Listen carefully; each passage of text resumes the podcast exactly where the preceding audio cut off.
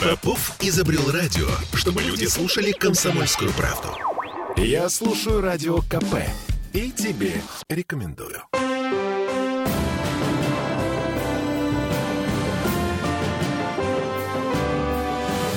Нулевое чтение. Жестянки с газом, выкладки на кассах в супермаркетах будем обсуждать в этом часе. Еще долги за капремонт. Но только несуществующие долги. Многотысячные долги за капремонт.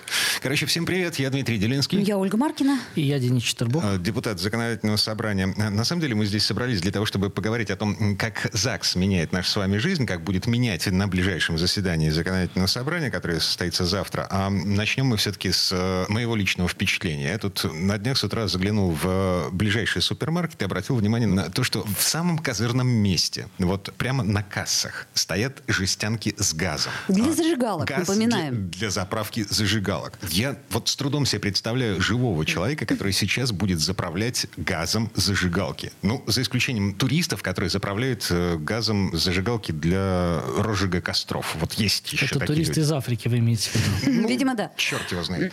Но так или иначе, а, смотрите, у меня в голове срослись два явления. У нас в эти выходные 13-летний подросток надышался газом до смерти. Это так называемый снифинг. И вот эта выкладка. Кому нужны, черт подери, эти баллоны, эти банки, эти жестянки с газом? Для Тем более, заправки? что раньше я их не наблюдала. Вот как-то первый раз обратили мы на это Ну Вот внимание. еще буквально несколько месяцев назад, если вы помните, были достаточно такие ехидные упреки в адрес законодательного собрания, что... мол, Э, Мы с даже депутат- смеялись по поводу того, что вы запретите продавать зажигалки детям. И ах, не глупость ли это?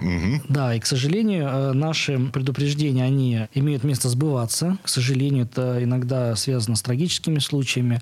Э, На самом деле, я, ну вот, среди своего круга не знаю ни одного человека, который бы, ну, использовался услугами вот такой вот жестяной банки для того, чтобы подзаправить свою зажигалку. Если Глупость зажигалка заканчивается, просто покупают новую, там, экономически это не такой большой расход. Тем вот не менее. именно поэтому вызывает э, вопросы, а зачем тогда в продаже появились такие большие баллоны? Выкладка. Большие баллоны стоят на выкладке, на самом козырном месте. То есть они пользуются спросом, их кто-то покупает. И не И для- хочешь, и для а каких- заметишь. и для каких целей? Для целей ли заправки зажигалок? Встает вопрос. Возвращаясь к деятельности законодательного собрания, у нас на рассмотрении в первом чтении уже есть э, специальный закон, который э, призван ограничить несовершеннолетних от приобретения такой продукции. Сейчас на федеральном уровне такого запрета нет. Своего рода мы идем на такое же опережение, как в свое время мы отрабатывали по вейпам, по нюхательному жевательному табаку Снюс. и снюс и по э, слабоалкогольным тонизирующим напиткам. Вот по этим э, категориям уже вступил в силу федеральный запрет и на всю страну распространяются соответствующие ограничения. Здесь, я думаю, э, наша задача поступить аналогичным образом и оградить несовершеннолетних от такого рода продукции. В каком состоянии этот законопроект прямо Он сейчас? находится в стадии подготовки к рассмотрению, то есть документ внесен в первом чтении. Мы ожидаем заключения от э, губернатора Санкт-Петербурга на эту инициативу, и далее можем приступить к ее рассмотрению. А сможет ли эта история как-то ускорить этот процесс? Я думаю, конечно. Каждая трагедия и каждая жизнь, она, что называется, бьет в колокола, бьет в набат и э, призвана побудить э, все ответственных лиц, э, чиновников, депутатов э, реагировать на вот такие вот э, проявления современного мира, скажем так. Я бы на самом деле обратился еще к торговым сетям, к тем людям, которые принимают решение о том, что выкладывать на видное место. С чисто человеческой просьбой. Зачем? Да, но юридически, конечно, здесь есть проблема, связанная с тем, что самостоятельно взять и не продать такой баллон э, продавцы не могут, да, потому что он не изъят из оборота. И не действует ограничение 18+. Да, в свое время это была проблема тоже по вейпам, и тогда продавцы, э, владельцы табачных магазинов умоляли, примите быстрее, чтобы у нас было легальное основание отказать несовершеннолетним в продаже такой продукции. Мгм. Я на всякий случай напомню. Значит, компания подростков в прошлые выходные на улице Симонова 13-летний мальчишка, ну, какие-то соседи обратили внимание на то, что с подростками что-то не так, вызвали полицию. А К моменту приезда полицейских э, на месте оставался только один ребенок, он был уже без сознания, скорая уже помочь не смогла. Газ. Обычный газ для зажигалок. Ладно, движемся дальше. Теперь у нас квитанции. Петербуржцы массово жалуются на извещение о несуществующих долгах за капитальный ремонт. Насколько я понимаю, Денис, вы сами столкнулись Я с такой тоже ситуацией? пострадавший в этой части, сам получил квиток с, с информацией о том, что являюсь должником по оплате. Сколько? Э, приличная сумма, э, несколько тысяч рублей, больше 10 тысяч рублей. Вот, хотя исправно плачу все счета, которые приходят. Раньше капремонт был в розовой квитанции, потом он появился в квитанции на оплате электроэнергии, но все равно все э, платежи были переведены. Э, в этом информационном сообщении есть э, информация о том, где можно ознакомиться с тем, как велся учет платежей. Это либо на сайте официальном через свой личный кабинет. Я туда зашел, но пока еще не разобрался. Все-таки там необходимо создать свою учетную запись, и на это требуется ну, больше времени и внимания. И либо позвонить по телефону, который также указан в этой квитанции. Это обязательно нужно сделать с тем, чтобы потом э, случайно вы не получили извещение по месту работы о том, что с вашего зарплатного счета списана сумма в результате того, что фонд капитального ремонта подал в суд. О котором получил, вы даже не узнаете, Получил да? судебный приказ. Можете даже не узнать, да. Получил судебный приказ, и такие долги просто с вас списаны бухгалтерией. Вот. Поэтому, чтобы этого не произошло, необходимо в обязательном порядке провести сверку с фондом капитального ремонта. Я не исключаю, что это могло стать э, следствием вот этой вот всей э, перетасовки, да, когда сначала сумма включалась в одну квитанцию, далее в другую. К сожалению, то количество скандалов, которые сопровождают деятельность фонда капитального ремонта, она ну, уже стала запредельной. То там меняются руководители, то очень часто мы видим э, какие-то есть недоделки, необходимо переделывать выполненные работы. Есть проблемы, связанные с тем, что не всегда осваивается сумма, выделенная на капитальный ремонт. Но я уже не говорю про сам размер капитального ремонта. К счастью, э, в этом году город софинансирует фонд капитального ремонта, и именно поэтому не было столь стремительного повышения платы за капитальный ремонт. Порядка трех миллиардов заложено в бюджете на то, чтобы сдержать э, рост э, платы за капитальный ремонт. Я хочу отметить, что Москва уже давным-давно ушла чуть ли не по 20 рублей за квадратный метр. У нас 8. В зависимости от типа дома, да, mm-hmm. разная сумма. Ну, вот. Кто-то 5 платит, кто-то 8, кто-то и чуть-чуть побольше. Ну, вот. Но опять же, повторюсь, можно платить и 15 рублей за квадратный метр, но главное, чтобы вы э, видели результат, какой у вас производится ремонт. А не так, чтобы иногда поступают жалобы жителей на то, что э, положенные виды работ не делаются, положенные сроки постоянно откладываются. У меня на территории избирательные достаточно адресов, которые должны были получить свой капитальный ремонт еще два или три года назад. Но при этом он постоянно откладывается. А, этой зимой, в начале зимы был скандал дикий, когда выяснилось, что по документам крыши отремонтированы, кровли, да, а на самом деле, ну, там просто положен какой-то кусок пластика. Ну, возвращаясь того, к нашей... Снег не, не затекал. Да, возвращаясь к нашей теме, в обязательном порядке необходимо не отмахиваться от этой квитанции. Даже если вы уверены, что вы 100% все оплатили, в обязательном порядке необходимо связаться либо по телефону с фондом капремонта, либо через официальный сайт, посмотрев свой личный кабинет, направить официальное письмо с тем, чтобы провести эту сверку ага. платежей. А, это не мошенники, это официальные бумажки из фонда капремонта. Вот, просто они, ну, такие цифры взятые с потолка. Ну, цифры вызывают вопросы. И в обязательном порядке еще одна рекомендация все-таки хранить ваши квитанции об оплате всех коммунальных услуг. Mm-hmm. Как минимум за три календарных года. Ну, это правда. И три года это срок исковой давности. В основном все-таки жители нашей страны привыкли к тому, что квитанции необходимо э, хранить. А я напомню, что вот пострадавшие граждане считают, что посредник между плательщиком и фондом МКД с июля 2021 года просто не перечислял платежи. В результате сейчас пострадавшим необходимо подавать заявление и добиваться перерасчета. У меня вот все равно остается вопрос, почему, если все, ну, многие получили эти квитанции, почему мы теперь, налогоплательщики, должны как-то эту ситуацию разгребать? Тратить свое время. Тратить свое время, тратить свой Нервы. мозг на это. Вот если Денис Читербок не сразу разобрался, как можно зарегистрироваться, то э, я уверена, что большинство наших слушателей, ну, тоже, э, как сказать, почувствует на себе тяжесть этой проблемы. Um, у меня есть личный кабинет. Я, правда, живу в Ленобласти, да, и у меня там стоит галочка, которая отменяет бумажную квитанцию. Я не получаю квитанции в бумаге, только в электронном виде. Вы, Это живете, совет? вы живете в будущем уже. Вы просто живете в области, Дмитрий.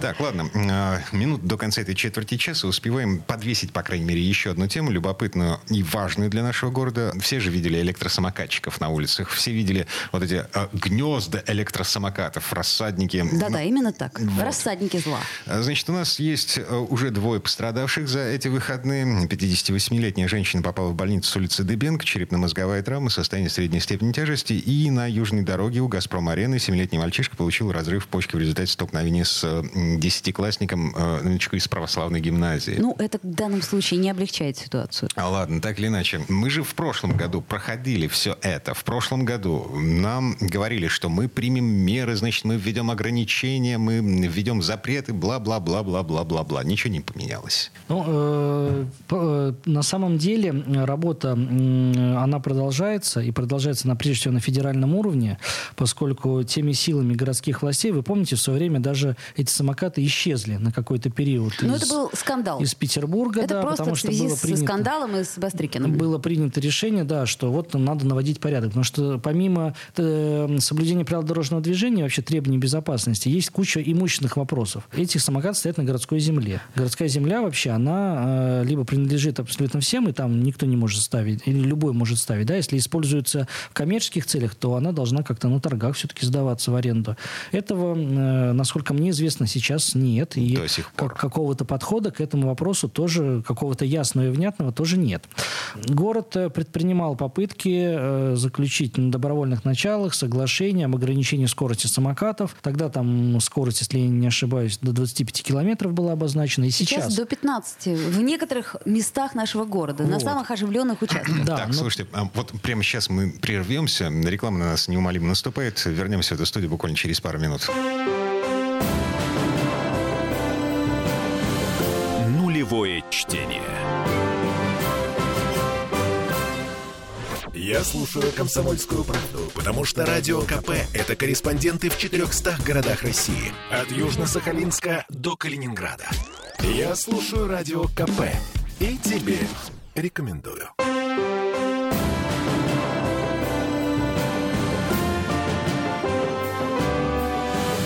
Нулевое чтение.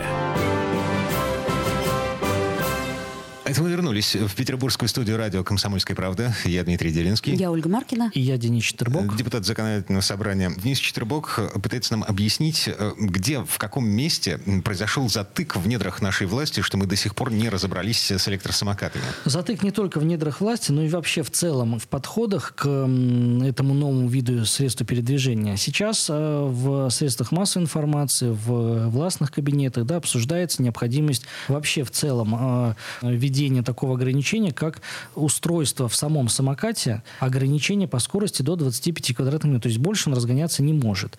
На 25 это километров – это Час. очень много. Вот я об этом и говорю, что это достаточная скорость для того, чтобы в случае, если будет какое-то столкновение, человек реально может получить серьезную травму.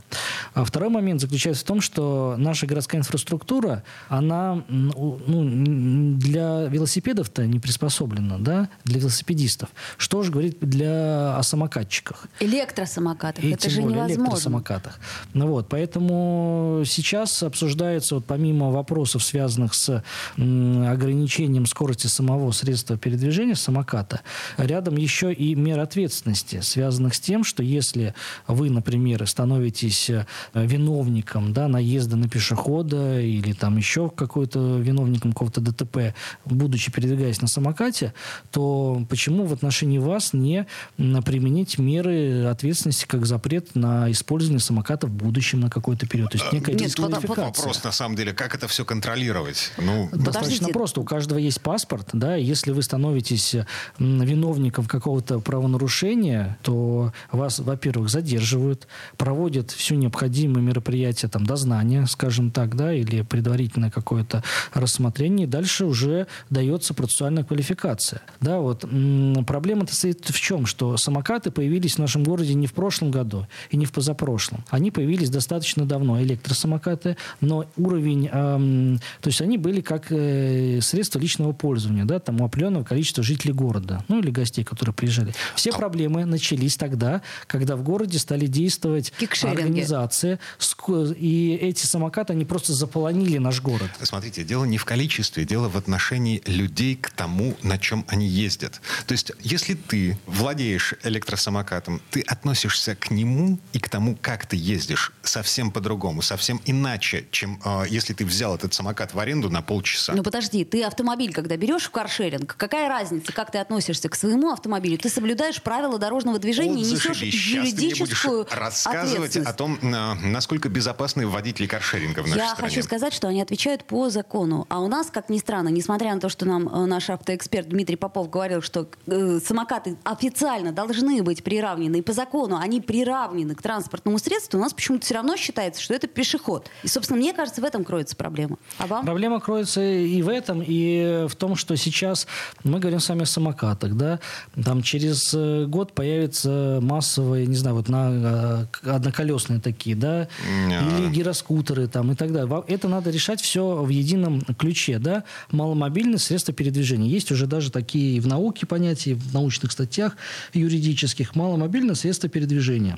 Надо определиться э, с тем, по каким правилам э, значит, должны люди передвигаться на таких средствах. Да, если для велосипедистов, а это очень ну, схожая все-таки история, да, человек также не защищен на самокате, как и велосипедист на велосипеде, по факту, если мы говорим о том, э, что он управляет этим средством. Второй момент заключается в том, что и велосипедист может, ну, максимум, да, у меня тоже есть э, электросамокат, там максимум, э, который я его разгонял, это было 35 км в час. Все, больше он просто не, не, не выжимает, не едет. Средняя скорость велосипедиста, насколько я понимаю, она примерно равна 30 км в час. А может быть и больше. Вот, поэтому, если взять статистику о том, сколько людей получают травмы, э, передвигаясь на велосипеде, я думаю, что статистика будет в пользу именно велосипедистов. То есть количество травм с велосипедистами гораздо больше, чем количество травм с электросамокатами. Не уверена, кстати. Вот это надо посмотреть. Не уверена. И потом, опять-таки, велосипедист, он обязан ехать по э, проезжей части в городе.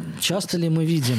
Ну, либо по велодорожке, либо по проезжей части. Я практически не видела велосипедистов, за исключением этих коробочек, которые едут по Невскому проспекту по тротуару. И то они стараются этого не делать. Потому что на Невском проспекте пешком ходить неудобно. Да, но по Невскому проспекту ездят электросамокаты по тротуару. Это нормально? И сколько должно быть жертв для того, чтобы какие-то законы были таки приняты? Я просто не понимаю, правда. Вот у меня это в голове не укладывается. А давайте устроим еще одно столкновение с уголовным делом и с... Медийной Бастры- персоной. Бастрыкиным, например. Ну, Бастрыкин и так возбудился.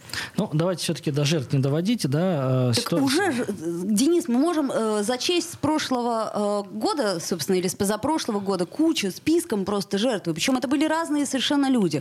Смотрите, я не спорю о том, что законодательно должны быть установлены правила, да, то, о чем мы говорим. Это прерогатива федерального законодателя. На городском уровне мы лишь можем только заключать добровольные соглашения, да, но каким бы добровольным это соглашение не было с организаторами этого бизнеса, пользуются этими самокатами жители города и гости.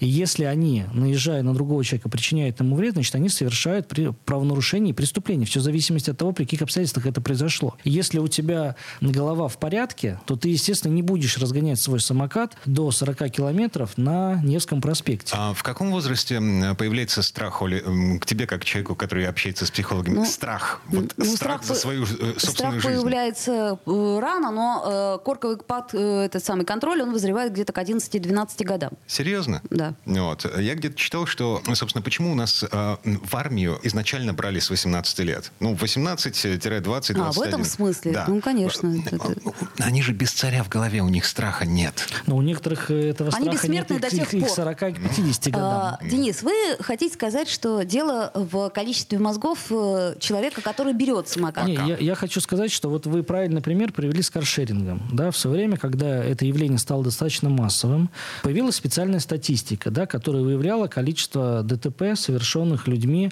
которые пользуются каршерингами. Там и пьяные были ДТП, и из- из-за неопытности ДТП, из-за невнимания, и в состоянии наркотического опьянения и так далее. И когда рассматриваешь только вот эту, э, ну, блок это, да, связанный с каршерингом, действительно получается, что очень много правонарушений. Вот. Э, Запретить каршеринг были и такие, да, э, мнения. Запретить самокаты были тоже такие мнения. Я просто к тому, что а, прежде чем какие-то радикальные, да, выдвигать предложения, необходимо все-таки, ну, скажем так, ну, не демонизировать электросамокаты, не демонизировать их, да, но то, что необходимо ввести специальные правила для маломобильных э, средств передвижения, это факт. Денис, Свои мы пред- говорим об этом больше года. Да, свои предложения законодательное собрание Петербурга направило. Речь идет о корректировке федеральных правил дорожного движения. То есть, ну, изменить своим э, решением правил дорожного движения мы не можем. Они едины на всю страну. А, Денис Свои предложения мы э, отправили, они достаточно просты. Первое – это поименовать в правилах дорожного движения вот эти средства как маломобильные средства передвижения, включив туда самокаты. Второе – приравнять их к транспортным средствам, так как это сделано в отношении велосипедов. И э, третье – установить э, определенные требования к ввозу или производству таких приспособлений транспортных средств в нашей стране. То есть, если это привозная история, значит, там должны автоматически быть определенные ограничения по скорости, да, которые не могут быть изменены произвольно. Настройками, именно заводскими Да. настройками, условно говоря. И- Слушайте, а, в прошлом году вы же вполне ничего себе успешно боролись с гнездами электросамокатов. То есть вот у нас здесь, около метро Чкаловская, значит, было гнездо, его... Оно сейчас и осталось. А, нет, в прошлом году его снесли. В связи с тем, что городская власть внезапно обнаружила, что это гнездо, оно, ну, типа, не санкционировано, никто вот, не вот то, о платит чем за я это. вам и говорил по Да. поводу использования городской земли. Что касается э, фонтанки, э, то же самое все было. Я выхожу из дома, у меня опять очередное, как ты это называешь, гнездо самокатов. То есть там просто не пройти элементарно. Они поперек э, набережной поставлены. У меня вопрос, кто позволил? Выделить какую-нибудь группу м, из э, комитета по управлению городским имуществом, или как, как это хозяйство контролю называется? Пусть ходят и убирают Да, сами. с- собирает эти самые самокаты и свозит в, на штрафстоянку. Все должно быть цивилизовано. То есть город должен определить, где... Вот у нас есть велопарковки, да, гнезда, как вы говорите, для велосипедов. Да, они заранее были все обозначены, э, где это может быть установлено, где это не мешает проходу, там, проезду. Ну, вот. И организации, которые ставят туда вот такие парковки для своих велосипедов, которые сдаются в аренду, они еще платят в город день, денежки. Отличный механизм. Отличный механизм. То- Точно так же он должен быть распространен и в отношении самокатов. И это тоже федеральная история? Нет, здесь история наша, Так. городская.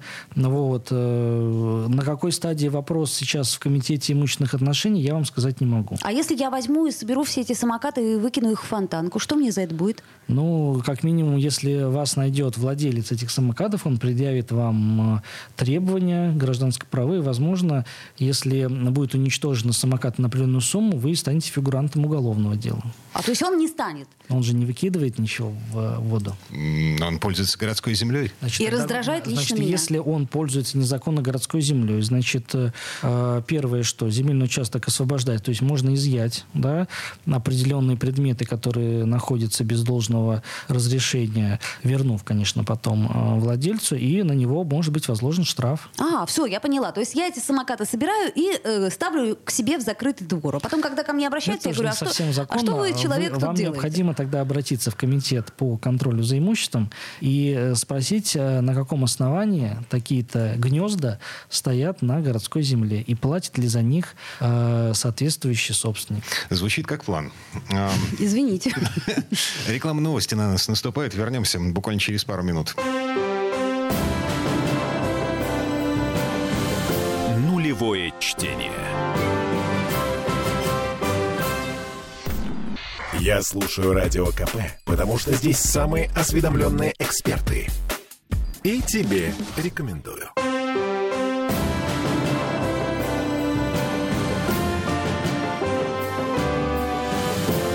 Нулевое чтение.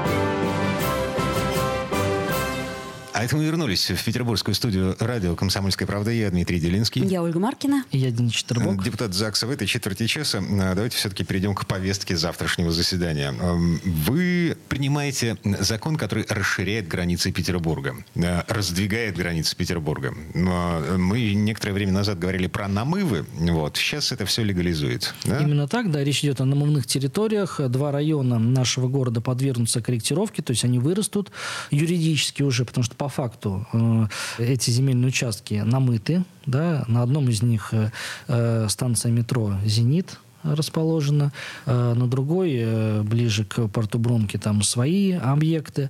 Вот. Но юридически эта земля, она еще не легализована, скажем так, и не внесена в границы административных районов города. Поэтому два района, Петродворцовый и Петроградский, будут подвергнуты изменениям, они прирастут а, на существенной площади. Прошу прощения, точно Петродворцовый? Петродворцовый, да, а. потому что это ближе к Ломоносову, а, да, mm это у нас раньше был Ломоносовский район, mm потом он был упразднен и как бы вошел в состав Петродворцова. Это ну, достаточно давно уже было.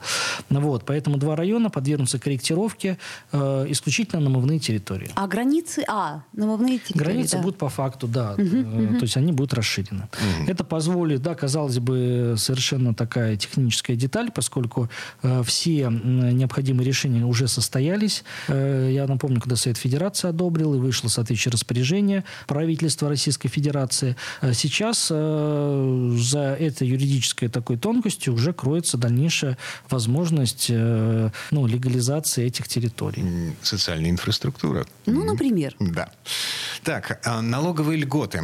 А, еще до начала праздников, собственно, до праздничных эм, выходных, до весенних каникул, ЗАГС принял очередной пакет помощи бизнесу в Петербурге. Да, достаточно оперативно это произошло. 28 апреля а, законодательное собрание сразу в трех чтениях одобрило закон, который освободил от налога на имущество и земельного налога э, операторов морских терминалов по обслуживанию круизных и паромных судов. А, это очень актуально с учетом того, что у нас нет никаких круизов и никаких паромов. Сейчас нет. Обсуждается вопрос э, о паромной связи с Калининградом. Но он как-то очень теоретически обсуждается. Ну, теоретически... Настолько теоретически, что мы, видимо, в этом году этого не почувствуем. Пока мы не знаем этого. Э, принцесса Анастасия в целом готова для совершения такого э, круизного. Вопрос состоит в том, насколько будет безопасен там тот маршрут, который предлагается, насколько будут два региона готовы в организации такого сообщения. Насколько я понимаю, но мэр Калининграда очень он готов. Уже, да, неоднократно это заявлял, но надо понимать, что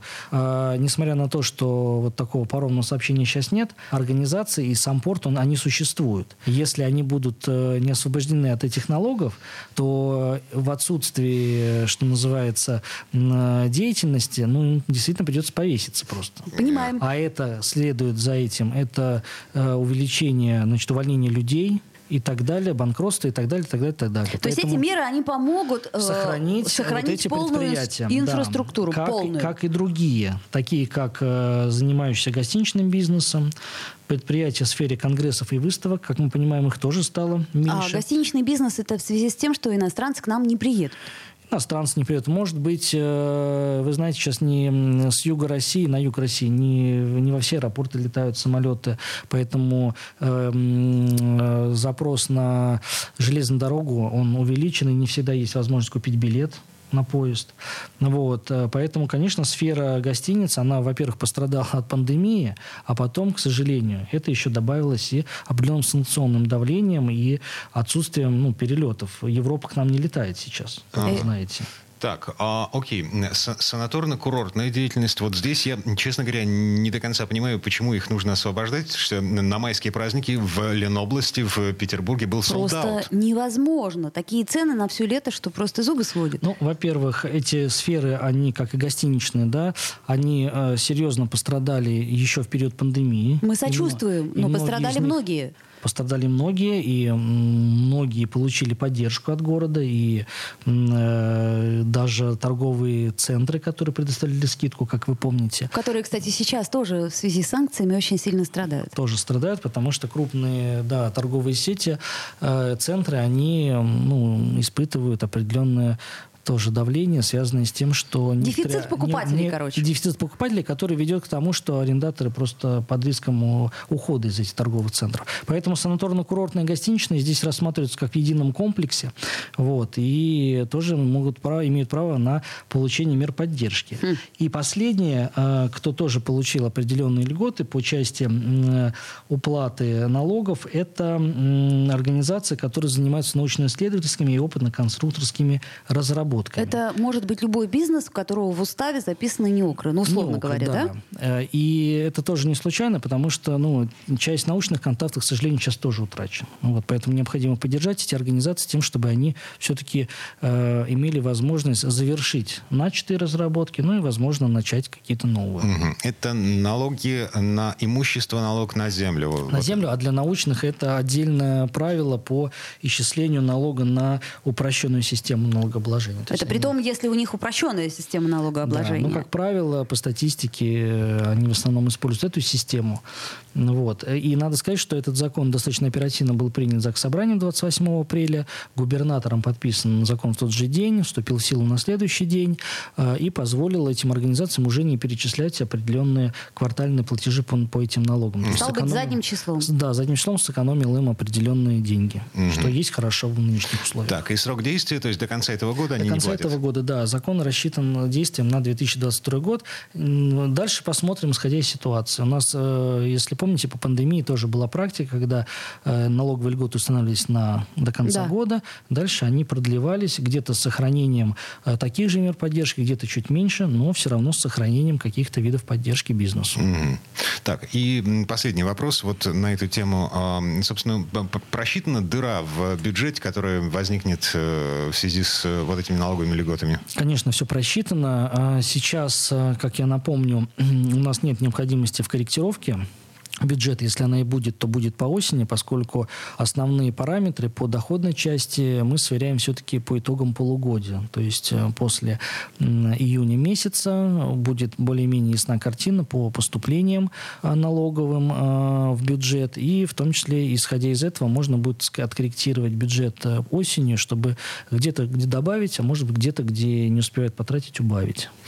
Так, ну и последний вопрос, который мы успеваем обсудить. Э, Значит, суббота у нас э, скоро, совсем скоро, ночью в музеях, 21 мая. Где бы провести ее? Ну почему бы, например, не во дворце? Например, в Мариинском Ну, дворце. Дворцов у нас много. а Но вот- проведем мы, например, ее в Мариинском дворце. Что бы нам посмотреть там?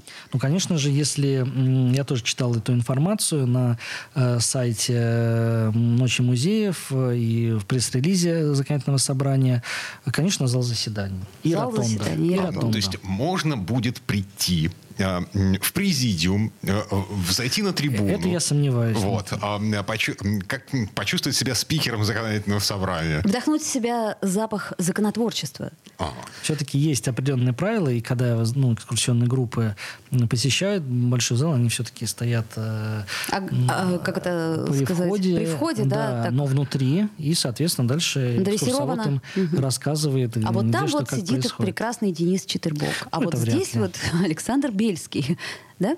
Нет? А там журналисты Дмитрий Делинский и Ольга Маркина. Ага, понятно. А, Комната для тайных голосований. Например. Вот. А. Мне очень интересно, что там происходит. Э, ну, поскольку это будет суббота, я думаю, буфет будет закрыт, потому что он работает по будним Ну подождите, это же ночь музеев. Надо, чтобы все увидели. Можно все. подкрепиться будет э, где-нибудь э, Неподалеку. дома. Лучше дома с собой. Лучше с с, бутербродами. с собой. А у них с собой было. Да.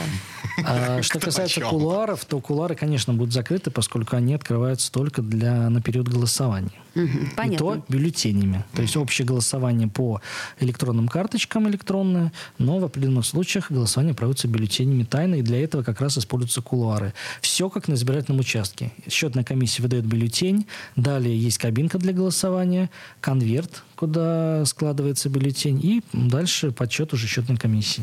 Э, Денис Четербок рассказывает о том, как устроено тайное голосование в законодательном собрании Петербурга. А, Но это рассказ теоретический, потому что своими глазами увидеть даже помещение, собственно, где это происходит, мы не сможем. А Значительная часть Мариинского дворца будет все-таки закрыта для обычных посетителей, даже несмотря на то, что ночь в музеях, э, ЗАГС всех зовет в Мариинский дворец. э, Но это совершенно не повод не надевать бальное платье, О, красивый смокинг и во дворец, так сказать, в Мариинский дворец. И самое главное, э, захватить что-нибудь с собой. Ну, чтобы не скучно закрыт. было. Буфет закрыт. Так, все на этом. Э, По крайней мере, на сегодня. Э, Я Дмитрий Делинский. Я Ольга Маркина. И я Денис Четербок. Всем спасибо, хорошего вечера. Нулевое